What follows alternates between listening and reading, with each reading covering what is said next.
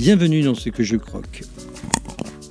Je suis Christophe de Ascopéticable. En tandem avec Emmanuel, nous tendons le micro aux voix qui nourrissent une autre façon de voir le chocolat et de le croquer.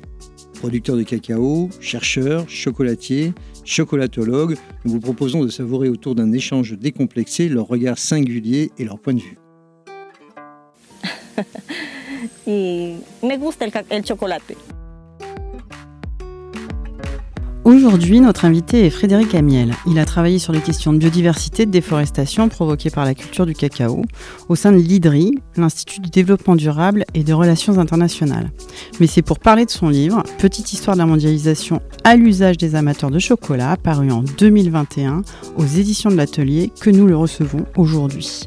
Un livre que nous avons dévoré, car il donne une histoire du cacao telle qu'on ne la raconte pas habituellement, une histoire souvent tue, une histoire inattendue donc, avec un angle original, sans fioriture ni angélisme, où il place le cacao au cœur de la colonisation et de la mondialisation.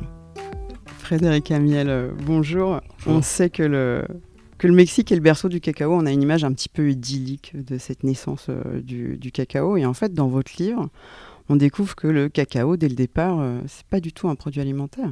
C'est euh, en somme un produit qui va euh, nous donner la, mondialisation aujourd'hui. Oui, c'est-à-dire que c'est un produit alimentaire, c'est-à-dire qu'il est consommé par les populations au Mexique, et puis les Européens le découvriront quelques dizaines d'années plus tard également sur le continent sud-américain. Mais c'est un produit de luxe, donc c'est un produit qui est réservé à l'élite c'est un produit qui est réservé euh, à des usages rituels ou pour des récompenses, notamment pour les meilleurs guerriers euh, dans les sociétés aztèques. Et puis, du coup, comme c'est un produit de luxe, c'est aussi une monnaie d'échange. Les fèves de cacao, qui ont cette caractéristique de bien se conserver quand elles sont sèches, servent de monnaie d'échange. Les conquistadors remarquent que les gens payent sur les marchés des aliments, des tissus, des poteries, euh, avec ces petites graines marron, noires. Et, et, très vite, ils vont en découvrir la valeur commerciale, la, valeur en termes de, thésaurisation pour faire des trésors. Et, Cortés va d'ailleurs se faire offrir une plantation de cacao qui va alimenter son trésor de guerre pendant les quelques années que dureront la conquête du Mexique. Alors vous commencez votre livre sur cette question euh, de d'Hernán Cortés, ce, personnage, et euh, en quoi vous, vous, montrez, vous montrez que cette histoire-là préfigure la mondialisation du cacao. en quoi cette conquête du Mexique est le démarrage de l'histoire de la mondialisation du cacao? Bah, c'est un peu ça qui m'a intéressé, c'est-à-dire que je, je, voulais pas faire qu'une histoire du cacao. Ce qui m'intéressait, c'était de faire une histoire de la mondialisation à travers un aliment emblématique. J'aurais pu, je me suis posé la question de le faire sur la banane, par exemple, ça aurait très bien marché, ça aurait pu marcher sur le sucre. Et du coup, l'intérêt, c'est que l'histoire du cacao n'a pas commencé avec Cortés, en fait, elle a déjà 2000 ans à ce moment-là, c'est-à-dire que les populations, euh, les différentes populations qui sont, les civilisations qui se sont succédées euh, dans la péninsule euh, mésoaméricaine et en Amérique du Sud consomment le cacao depuis des siècles, mais l'arrivée des Européens, d'ailleurs d'abord dans notre, imaginaire, c'est le début de la mondialisation du chocolat, de sa diffusion en dehors de ses premières zones de, production. Et puis surtout, ce qui est intéressant, c'est que quand on s'intéresse à la conquête du Mexique, on s'aperçoit que contrairement à ce que moi, en tout cas, je pensais avant de regarder, c'est pas du tout une conquête euh, religieuse ou une conquête politique. Euh, c'est d'abord une expédition marchande. Cortés, c'est un marchand. Euh, il affrète un bateau avec d'autres investisseurs sur l'île de Cuba pour aller faire du commerce euh, sur, la, sur la côte mexicaine. Et puis, comme il n'arrive pas à trouver l'or qu'il est venu chercher, il, décide, euh, après une succession d'épisodes dont le plus célèbre est, le fait qu'il ait brûlé ses vaisseaux et sa flotte pour empêcher son équipage de repartir à Cuba, il décide finalement de mener une guerre de conquête. Donc il y a beaucoup de la psychologie du personnage, il y a beaucoup de la, désillusion face à son entreprise commerciale qui vont rentrer en ligne de compte, mais l'idée reste quand même avant tout de trouver des débouchés commerciaux pour le commerce avec l'Europe. Mais du coup, quand il, vous narrez l'épisode de euh, Cortés euh, buvant en fait ce cacao, puisque à l'époque on ne fait pas des tablettes de chocolat, évidemment, on, utilise le cacao, donc comme vous l'avez dit, comme un produit de luxe dans, dans, dans, dans la classe supérieure, et ça sert, c'est avant tout du chocolat chaud qu'on boit, une sorte de chocolat chaud. Alors c'était probablement froid, d'après ah. les, d'après les descriptions qu'on a par les conquistadors. En fait, on a plusieurs compagnons de Cortés, et Cortés lui-même le raconte, mais ses compagnons le racontent avec plus de détails leur découverte de cette boisson et les, sensations qu'ils ont ressenties en la buvant. C'était probablement une, forme de, mélange de poudre de cacao avec de l'eau, un peu de maïs et beaucoup d'épices, qui donnait un cacao très mousseux, qui était bu froid et, et, plutôt, effectivement, soit comme une boisson rituelle ou cérémonielle, soit comme un, réconfortant, on dirait aujourd'hui un complément alimentaire. Euh, c'est pour se donner de l'énergie, quoi. C'était un, c'était un peu le Red Bull de l'époque pour les, pour les guerriers aztèques. On, buvait son cacao avant de partir au combat ou de partir pour une longue marche. Et les conquistadors notent d'ailleurs la capacité roborative du cacao et, sa capacité à faire tenir une personne, même sans manger pendant une journée après, euh, après un bol de cacao. Alors le cacao arrive au XVIe siècle en Europe et il se répand euh, petit à petit. Comment se fait ce développement de la consommation? Alors il y, a eu pas mal d'enquêtes là-dessus, il y, a, des théories divergentes. Euh, on sait le rôle qu'ont joué les, cours européennes, puisque la cour d'Espagne est la première à consommer du chocolat, euh, avec le cacao qu'ils ont importé du Mexique, mais aussi avec le sucre qu'ils ont fait venir euh, d'outre-Atlantique, puisque c'est ce mélange du sucre et du cacao qui va donner une boisson plus adaptée au palais européen. Donc on raconte beaucoup l'histoire des, des, infantes espagnoles qui sont mariées à la cour de France et qui vont apporter euh, leur consommation euh, du chocolat, mais ça s'est passé de la même manière pour la Russie, pour, euh, pour l'Autriche, etc. Et il y a sans doute une diffusion plus silencieuse, plus discrète, notamment à travers les, congrégations monastiques, puisque les moines voyagent beaucoup à travers l'Europe, de monastère en monastère, au cours de, de, leur vie monacale, et les moines font partie des premiers à maîtriser la fabrication du, chocolat qui est complexe à l'époque, puisque à partir du cacao, il faut faire de la poudre. Cette poudre, il faut réussir à la pulvériser, c'est-à-dire littéralement à la réduire en, poudre, puis à la mélanger. C'est un process très long de préparer une tasse de cacao à l'époque. Et, euh, les moines font partie de, ceux qui, la maîtrisent et qui vont la diffuser. Et puis le troisième vecteur, c'est euh, la diaspora des, Juifs d'Espagne, qui sont chassés d'Espagne euh, à la fin du, XVe siècle et qui vont emporter avec eux non seulement la connaissance de la fabrication du produit, mais aussi des réseaux d'échange, des réseaux commerçants qui vont notamment se, fixer en, partie à Anvers, en Belgique, et à partir de là créer des nouvelles routes d'importation du chocolat. Et la couronne d'Espagne, qui gardait jalousement son monopole du cacao, va être débordée par le nord de l'Europe, et notamment par, par ces réseaux des commerçants juifs du nord de l'Europe. Donc à ce moment-là, on est sur une consommation qui est à nouveau une consommation de luxe, plutôt aristocratique, avec des us, euh, des habitudes, des meubles qu'on va créer spécialement pour le chocolat. Donc on est dans une espèce à nouveau euh, d'image un peu euh, élaborée, mais, mais il vient d'où ce chocolat à ce moment-là? Ce cacao, il vient d'où? Qui le produit? Qui alimente cette consommation? Alors ce chocolat, à l'époque, il vient essentiellement, donc il vient d'Amérique latine, il vient encore en partie du Mexique et du Guatemala et aussi de quelques îles des Antilles où il a été implanté, en Haïti, en Martinique, euh, notamment pour ce qui est de la consommation française. Mais le cacao le plus réputé à cette époque, de consommation aristocratique, effectivement, comme vous disiez, vient du Venezuela.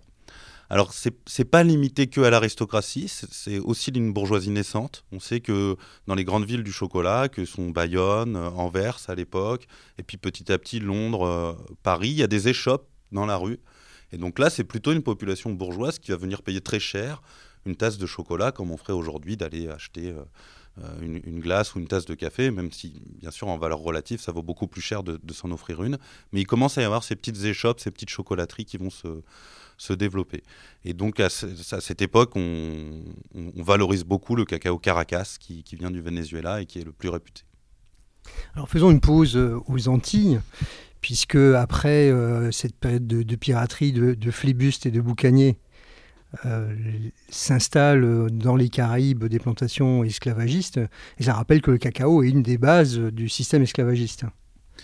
Oui, tout à fait, même dès la production euh, mésoaméricaine et, et, au Mexique, puisque une des premières choses que vont faire les Européens en s'installant au Mexique, c'est de réduire en esclavage les populations locales pour cultiver des champs de maïs, de cacao, de canne à sucre, de coton. Euh, et ça, ça va perdurer avec les drames que l'on sait, c'est-à-dire d'abord l'extinction progressive des populations euh, amérindiennes, que ce soit sur la côte et, encore plus dramatiquement euh, dans les îles des Caraïbes, et puis du coup bah, l'importation de, main-d'œuvre depuis le continent africain et l'esclavage. Donc effectivement, ça va être, ça va être très fort en Haïti, ça va être également le cas en Martinique, en Guadeloupe. Et d'ailleurs, il y a sans doute un Enfin, il y a toute une diffusion de la, du savoir-faire du cacao qui va se faire à travers, à, travers ces, ces, histoires-là, et notamment le fait de, coloniser l'intérieur des terres. C'est-à-dire qu'en fait, les, les, îles des Caraïbes restent longtemps plutôt des ports de commerce, et c'est en réalité le début de l'esclavage africain et de l'arrivée d'esclaves africains en grand nombre qui va permettre à un moment donné, ou en tout cas qui va rendre rentable le fait de coloniser l'intérieur des terres qui vont être des terres propices à la production de cacao. Oui, vous faites même un, focus sur cette géographie en fait euh, d'occupation euh, des îles qui montre que progressivement on va euh, effectivement aller vers l'intérieur des terres à, force d'avoir cette main d'œuvre horriblement disponible par l'esclavage.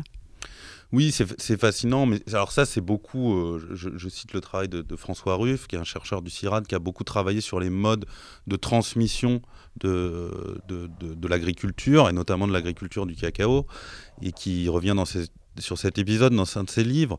Euh, c'est-à-dire qu'en fait, on a la transformation, comme on le disait tout à l'heure, la conquête du Mexique, la conquête de l'Amérique, ce sont des entreprises capitalistes, des entreprises commerçantes de type capitaliste, c'est-à-dire qu'on apporte un capital pour affréter des bateaux et on espère un retour sur investissement à partir de, ce capital de départ. Mais très vite, euh, à cause de la guerre entre les nations, à cause de la piraterie, euh, ces zones antillaises, caribéennes vont être plutôt des sites militaires. Et à un moment donné, notamment des ministres euh, comme Colbert en France, euh, et puis euh, en Angleterre comme Cromwell, qui vont avoir, disons, un esprit plus mercantile que leurs prédécesseurs, vont commencer à chercher à exploiter le potentiel commercial de ces colonies.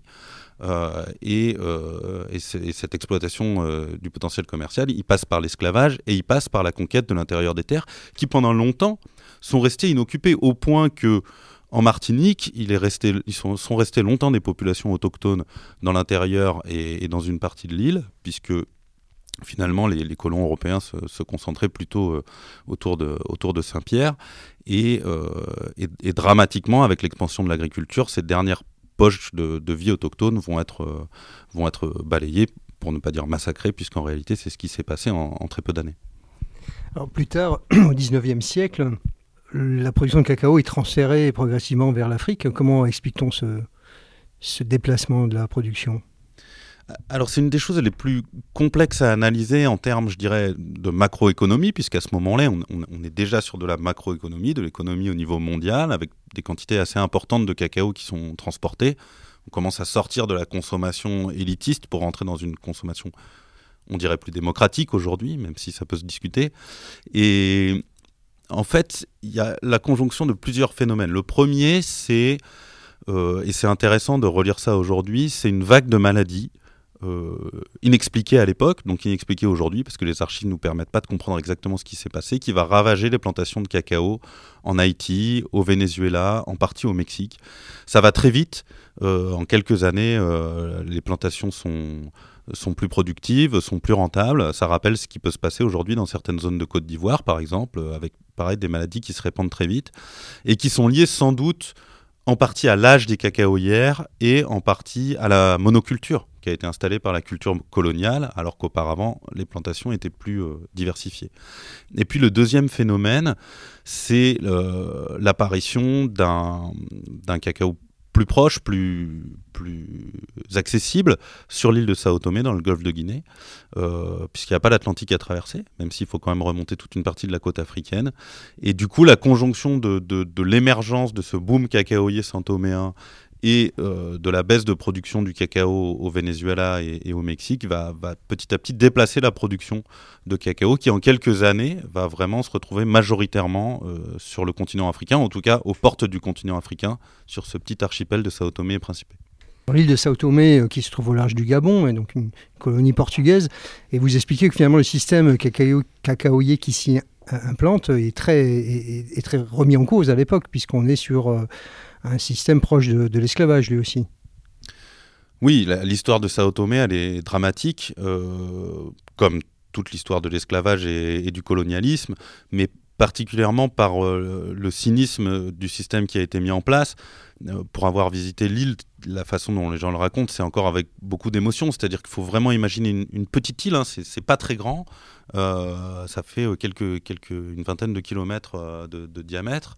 Et, cette île volcanique autour d'un piton rocheux a vraiment été organisée pour la production, une production maximale. Donc vous avez des, des, plantations de cacao qui sont sur tout le pourtour de l'île. Chaque plantation a un accès à la mer. À chaque accès à la mer, il y a un port. Et entre chaque port et chaque plantation, il y a une ligne de train. Et donc on a ces esclaves qui vont produire le cacao le cacao, il est amené jusqu'à la côte, il est récupéré dans les bateaux et il part en Europe. Et ce qui est dramatique, c'est la situation insulaire de Sao Tomé. Et en fait, on fait venir des travailleurs. On est à la fin du 19e siècle, hein, l'esclavage a été aboli dans quasiment toutes les colonies européennes. Et, donc, ce ne sont pas des esclaves au départ, ce sont des travailleurs qu'on embauche pour un contrat de 7 ans, essentiellement au Gabon et en partie euh, sur la, côte congolaise.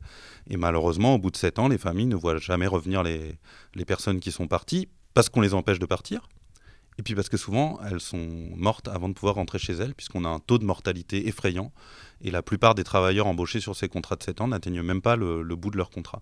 Et ça, il faudra attendre le début du XXe siècle et les premières missions des grands reporters anglais pour que l'Europe prenne conscience de ce qui est en train de se passer sur l'île de Sao Tomé. Oui, mais vous le soulignez avec euh, cet auteur anglais euh, qui fait un livre enquête, donc vraiment comme un, grand reporter, comme on, l'imagine aujourd'hui, euh, très facilement, où au début, au tournant du XXe siècle, il se rend sur place et, il découvre effectivement que, contrairement à ce qu'on avait pu imaginer, penser, il y avait toujours de l'esclavagisme et qu'il avait été potentiellement aboli, mais qu'il se pratiquait allègrement.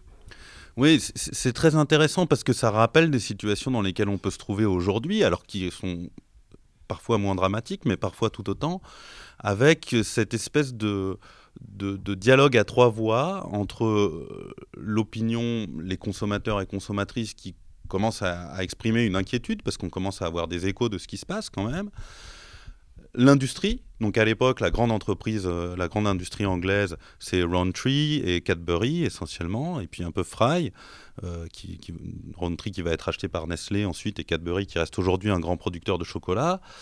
Et puis cette troisième voie, euh, ce troisième pouvoir, on dirait en sciences politiques euh, et qu'est la presse et qui commence à émerger. Alors effectivement, on est, on est quelques années avant l'émergence des grands reporters, des, Kessel, des Albert Londres, des Jack London, et ça commence à être vraiment le pouvoir de la, de la presse et de ces récits-là.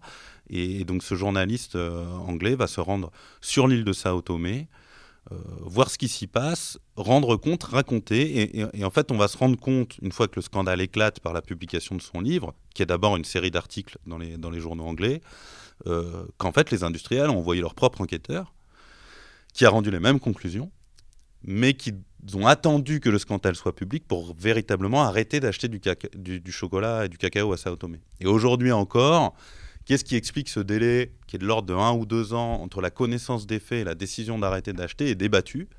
Est-ce que c'est pur cynisme? C'est-à-dire que certains diront, bah, en fait, ils ont attendu que la production, notamment au Ghana, soit suffisante pour remplacer la, la production santoméenne avant de, répondre à l'appel au boycott. Il y avait un appel au boycott très fort dans la société anglaise à l'époque sur Sao Tomé. Et puis d'autres diront, et c'est la défense des industriels qui ressemble à celle qu'on peut entendre aujourd'hui, si on n'est plus là pour acheter le cacao, on ne peut plus peser pour améliorer la situation des travailleurs et des travailleuses. Et donc en fait, notre devoir, c'est de rester sur place pour représenter la civilisation, pour représenter les droits humains, etc. Et, si on quitte euh, Sao Tomé, euh, d'autres viendront qui respecteront encore moins les règles du jeu. C'est leur défense à l'époque, en tout cas. Ça ressemble à des choses qu'on peut entendre encore aujourd'hui. Alors, à la fin du 19e siècle, euh, le cacao s'étend au Nigeria, au Ghana, dans les colonies anglaises.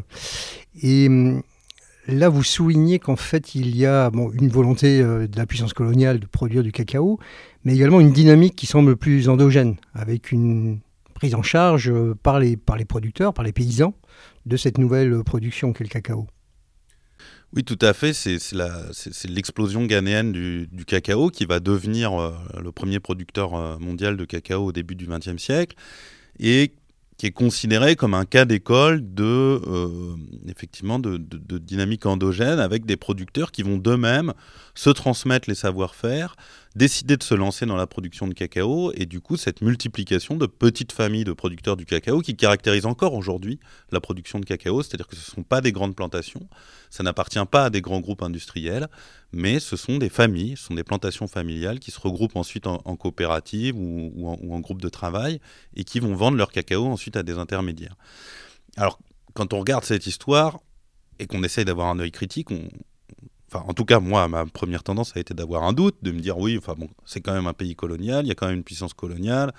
Est-ce que c'est bien vrai, etc. Et ça semble être euh, être réel, c'est-à-dire que et c'est lié sans doute aussi à la forme du colonialisme anglais qui était différent du colonialisme français très centralisé, très administré, alors que le colonialisme anglais a laissé plus de place notamment aux autorités locales, aux, autorités communautaires, et, du coup qui a permis ce développement, et surtout la forte compétitivité économique de ces modèles familiaux, qui vont se révéler en quelques années beaucoup plus rentables que les modèles de plantation coloniale qui avaient cours en Amérique latine. Au Venezuela, on était surtout sur de la grande plantation coloniale, ou, euh, les quelques tentatives qu'il y a pu y avoir au, Ghana ou en Côte d'Ivoire dans les colonies françaises, qui vont finalement se révéler moins rentables que la production familiale. Et alors, du coup, en face de cette production familiale, on est plutôt donc du coup dans le dans le dans l'univers euh, anglo-saxon avec des, des colonies anglo-saxonnes et donc ces, ces, familles anglaises qui commencent à se créer. Et là, on découvre aux surprises que finalement euh, les Smarties d'aujourd'hui, euh, la bar KitKat d'aujourd'hui, c'est ces familles de cette époque-là qui les ont en fait développées au fur et à mesure et que donc cette histoire du cacao et cette histoire des marques qu'on connaît aujourd'hui, elle débute pas euh, il y a dix ans. Les, familles, euh, notamment les, trois grandes familles anglaises, mais il y a aussi euh, la famille Meunier en France qui va jouer un, rôle important. il y a la famille Hershey aux États-Unis, qui a encore une grande marque de, cacao au niveau mondial. Et puis les familles suisses, bien sûr, Lindt, Nestlé, qui vont développer leurs produits. En fait, se lancent dès ce moment-là, en fait, dès la fin du 19e siècle, euh, dans un système qui a déjà toutes les caractéristiques de notre société de consommation aujourd'hui. C'est-à-dire, en fait, se distinguer du concurrent, produire plus seulement des tablettes de chocolat, mais des bonbons au chocolat avec un emballage, avec une forme. Euh, donc à l'époque, donc le Kit Kat, qui reste aujourd'hui la barre de chocolat ou disons de produits chocolatés la plus consommée au monde, elle, naît à peu près à cette époque-là en Angleterre. Euh, les Smarties, euh, les, larmes de Hershey's qu'on connaît moins en Europe mais qui, restent aujourd'hui un bonbon au chocolat très consommé en Amérique du Nord, euh, datent de cette époque-là. Et puis ensuite ils vont traverser les décennies. Et ils répondent à cette nécessité à un moment donné pour ces producteurs d'écouler une production toujours plus importante l'histoire de ces, on appelait ça les capitaines d'industrie, de ces capitaines d'industrie du chocolat, qu'ils soient français, anglais ou états-uniens, s'inscrit complètement dans la dynamique du capitalisme du début du XXe siècle et tout à fait comparable au succès d'un Ford dans le secteur dans le, dans le secteur automobile, par exemple, ou euh, d'un Edison dans le secteur de, de l'électricité, etc. Parce qu'en fait, si je comprends bien, on n'a pas cette idée, on n'est pas passé de ce breuvage euh, bu froid puis bu chaud euh, euh, à une tablette. On, a une telle production de cacao qu'il faut écouler et du coup, je me retrouve avec des produits qui contiennent de moins en moins de cacao et on passe sur des produits chocolatés. Qu'est-ce que vous entendez par la produit chocolaté Oui, alors souvent je dis produits chocolatés parce que, mais c'est notamment pour le public français qui imagine des tablettes de chocolat et notamment du chocolat noir. Mais il faut comprendre que la consommation mondiale de cacao, elle se fait surtout à, travers des produits dans lesquels il y a une faible teneur en cacao. Il y a beaucoup plus de sucre que de cacao. C'est généralement du chocolat au lait et du chocolat au lait très sucré et peu chocolaté. Donc et puis en plus, si vous prenez une barre Kit Kat, dedans vous avez du biscuit, etc. Donc je veux dire, la part de cacao qui a. Enfin, pour moi, c'est pas comparable une barre Kit Kat avec une tablette de chocolat noir à 52 ou à 70%. Donc c'est pour ça que j'essaye de faire la distinction, même si on pourrait débattre de ce, de, ce seuil. Quoi qu'il y ait un seuil européen depuis quelques années euh, qui est fixé à 30% de cacao, 32%, je n'ai plus exactement le chiffre en tête. Euh, effectivement, comment se fait cette transformation? C'est pas très évident, mais probablement qu'il y a effectivement une articulation entre plusieurs événements. D'abord, euh, technologiquement, mais aussi gastronomiquement, on invente des nouvelles recettes. Et notamment, on invente la tablette de chocolat. Comme je disais tout à l'heure, euh, la boisson chocolatée qui était consommée par l'aristocratie euh, du XVIIe et du XVIIIe siècle, elle est, elle est, longue à préparer. Et on trouve d'ailleurs dans la littérature des descriptions de cette préparation du cacao, du temps que ça prend, du fait que vous avez des domestiques qui sont payés par les personnes les plus riches uniquement pour préparer le chocolat parce qu'il faut le préparer deux, trois fois par jour, et puis comme ça prend une heure de préparer une tasse de cacao, plus le temps de, chercher les ingrédients, de laver la vaisselle, etc., bah finalement, vous occupez une personne toute la journée à préparer des tasses de chocolat. Donc ça, forcément, c'est pas accessible à tout un chacun. Et il y a deux euh, révolutions techniques qui vont permettre de rendre accessible le chocolat à des personnes qui n'ont pas le temps de le préparer. C'est la tablette, qui est inventé en partie par Meunier, en partie par Lindt en Suisse, euh, à travers différents processus qui vont permettre d'obtenir ce chocolat qui font pas à température ambiante, qui est cassant, mais qui font vite dans la bouche. Donc c'est plusieurs décennies quand même d'essais et de, recettes différentes pour en arriver là. Et puis ensuite, c'est le cacao soluble. Donc ça, c'est l'invention de, Van Houten euh, aux Pays-Bas, c'est-à-dire réduire le taux de gras dans, dans, la poudre de cacao. Et puis lui, apporter un traitement, on dit un traitement alcalin, enfin c'est chimique, on, apporte des sels en fait, certains types de sels qui vont permettre de le rendre plus soluble, plus soluble dans, l'eau et dans le lait, et donc de se préparer une, boisson chocolatée en, trois coups de cuillère, ce que tout le monde fait aujourd'hui le, matin. Un petit mot peut-être quand même sur, Meunier, puisque vous, l'évoquez, qui est quand même l'expérience française, qui est une grande entreprise française assez particulière, qui été rachetée par, Nestlé par la suite, euh, et dont le siège est ici à Noiselle, tout près de Paris. Euh, est-ce que vous pouvez nous, raconter un peu cette expérience? Bah, Meunier, c'est intéressant parce que il, reproduit sans concertation a priori, ce qui s'est passé dans beaucoup de grandes chocolateries, c'est-à-dire également en Angleterre et, euh, et aux États-Unis. C'est-à-dire ces grandes entreprises de euh, ce qu'on appelle un peu de, paternalisme industriel, c'est-à-dire que bon, la famille développe une technique pour produire la tablette de chocolat. En gros, ils vont, ils vont inventer le moulage de la tablette de chocolat. Euh, que Lint va, va, améliorer dans la recette, mais, mais pas dans la technique. Et, donc, il va commencer à produire ces, barres chocolatées, emballées individuellement, euh, que euh, tout le monde peut emmener dans sa poche, dans un sac, etc. Et donc, ça va devenir assez vite le casse-croûte ouvrier. J'ai découvert récemment que Stevenson, dans son fameux voyage à travers les Cévennes, avait les sacoches pleines de, barres de chocolat meunier qui lui servaient justement, encore une fois, de, barres énergétiques euh, quand il avait un coup de mou, quand il devait faire euh, une pause euh, au, débeauté. Donc ça, ça, va vraiment changer la consommation, parce que vous avez cette barre de chocolat meunier qui se conserve bien, qui se transporte, etc. Mais surtout, il va faire partie de ces industriels qui vont être sensibles à la condition ouvrière qui se détériore gravement au début du 19e siècle, notamment avec l'arrivée des machines et, tout un tas de, changements économiques liés à l'émergence du capitalisme. Et du coup, il va se poser la question de savoir comment, en tant qu'industriel, il peut accompagner ses ouvriers, notamment à leur apporter une meilleure éducation, un meilleur logement, un meilleur système de santé. Et donc, il va créer à Noiselle, euh, pas très loin de Paris, euh, la cité Meunier. Il va faire appel aux meilleurs architectes pour construire, d'une part, sa, manufacture, comme on dit à l'époque, euh, avec les, systèmes les plus modernes, euh, parmi les premiers frigos industriels installés en France, euh, des, systèmes de, broyage du cacao qui sont alimentés par le cours de la rivière qui passe sous l'usine, etc. Mais aussi tout un tas de pavillons pour loger ses familles, des écoles. des hôpitaux, des théâtres, et puis plus tard tout, tout type d'activités pour euh, loger ces, ouvriers dans, ces cités meuniers, au point qu'on en viendra à payer avec des jetons meuniers. On ne paye même plus en francs euh, dans, cette ville-là. On va faire ses courses euh, dans les magasins meuniers, etc. Donc c'est à la fois des ouvriers qui avaient une meilleure condition et, en même temps des ouvriers qui sont totalement dépendants du, fonctionnement de meunier. Et, on trouvera les, pires excès de ce système de, paternaliste et puis de, de, de comment dire d'économie interne des entreprises quand on lit euh, les récits un siècle plus tard de, Steinbeck dans Les raisins de la colère, etc. Toute la grande dépression américaine euh, va fortement impacter ces modèles paternalistes qui se sont aussi développés aux États-Unis euh, dans les plantations et où en, fait les ouvriers étant à la merci de, de leurs employeurs, quand la crise frappe, ils se retrouvent aussi comme une valeur d'ajustement pour l'économie de l'entreprise. Mais bon, on n'en est pas encore là à l'époque. On a plutôt une histoire euh, assez fascinante d'imaginer à l'époque un capitalisme euh, plus humain, un système industriel plus humain, ce qui va durer quelques années, mais qui ne va malheureusement pas résister euh, longtemps à la réalité du capitalisme, qui est qu'à un moment donné la nécessité du profit ne permet pas non plus d'avoir une approche sociale totalement satisfaisante.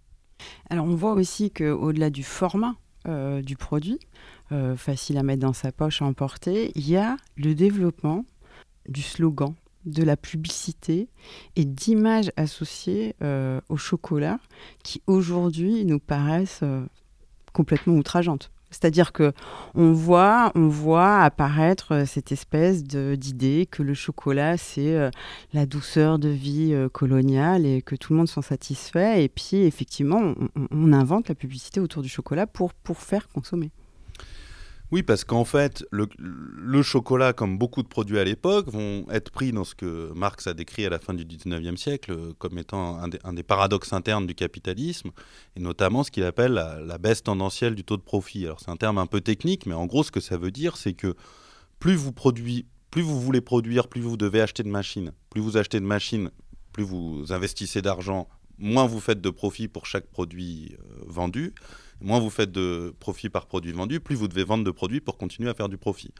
Et donc finalement, les entreprises capitalistes, et le chocolat ne fait pas exception, se retrouvent prises dans ce cercle vicieux pour vendre plus, ben, on invente la publicité, la réclame. Donc à l'époque, on va vous dire absolument tout et n'importe quoi sur le chocolat, vous dire que euh, ça va vous faire vivre centenaire, euh, vous dire que euh, c'est bon pour les enfants, que les enfants qui mangent pas de chocolat vont finir rachitiques, que les enfants qui mangent du chocolat sont plus intelligents. Donc vous avez tout type de, publicité des plus farfelus aux, plus classiques. Et puis bah, malheureusement, bah, plus vous vendez, euh, plus vous investissez dans la publicité. Et la publicité, ça coûte cher. Il y a des fortunes qui se bâtissent à l'époque sur la publicité.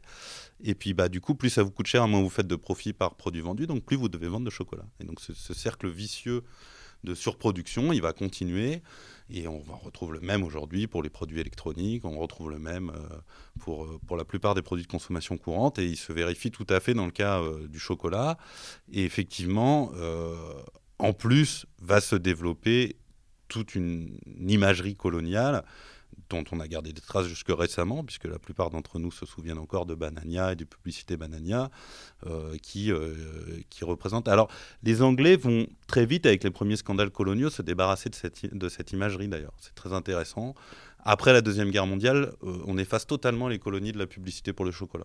Mais même, on, on efface son origine. D'ailleurs, on peut le voir hein, dans les publicités plus récentes, vous verrez plus un paysage africain même si ça commence à revenir un peu, ou une cabosse de, chocolat, parce qu'on fait oublier un peu d'où vient le cacao. Euh, parce qu'il commence à y avoir trop de scandales autour de la colonisation, et puis qu'il y a la décolonisation qui arrive après, et que du coup, euh, il ne faut pas montrer qu'on continue à faire la même chose de manière différente. Mais, euh, mais effectivement, ça va beaucoup marquer le début du XXe siècle. Alors, si on regarde cette histoire fantastique du, du, du, cacao et du chocolat, toute la période coloniale, et cette mise en œuvre des grandes entreprises euh, de chocolat. Euh, c'est cette, euh, comment cette histoire arrive aujourd'hui, comment on parvient aujourd'hui à la situation actuelle avec cette formidable concentration du marché, avec quelques acteurs qui concentrent l'ensemble du marché, et qui finalement le résultat de cette, de cette histoire qui logiquement aboutit à cette situation. Oui, c'est-à-dire que en fait, si, on, si on reprend sur ce qu'on disait sur le, le, cercle vicieux du capitalisme, c'est-à-dire je produis plus, donc je dois vendre plus. Et pour, si je vends plus, euh, je gagne moins d'argent par produit, donc je dois continuer à, vendre, à produire plus pour vendre plus. À un moment donné, ça s'emballe. Et comment ça s'emballe? C'est-à-dire que puisque la solution, c'est seulement la fuite en avant et de continuer à produire plus et à vendre plus de produits, une fois que vous avez saturé le marché, c'est-à-dire que tout le monde à peu près, en tout cas en Europe, a une consommation de chocolat qui peut difficilement commencer, bah commence le jeu des fusions-acquisitions et euh, de la concentration. C'est-à-dire que les plus grosses entreprises vont absorber les plus petites, et puis une fois qu'elles ont absorbé les plus petites, elles vont absorber les moyennes, etc. C'est comme ça que vous avez des empires du chocolat qui ont été rachetés par d'autres empires qui étaient des fois un peu plus gros, ou un peu plus malins, ou un peu plus habiles dans les jeux financiers.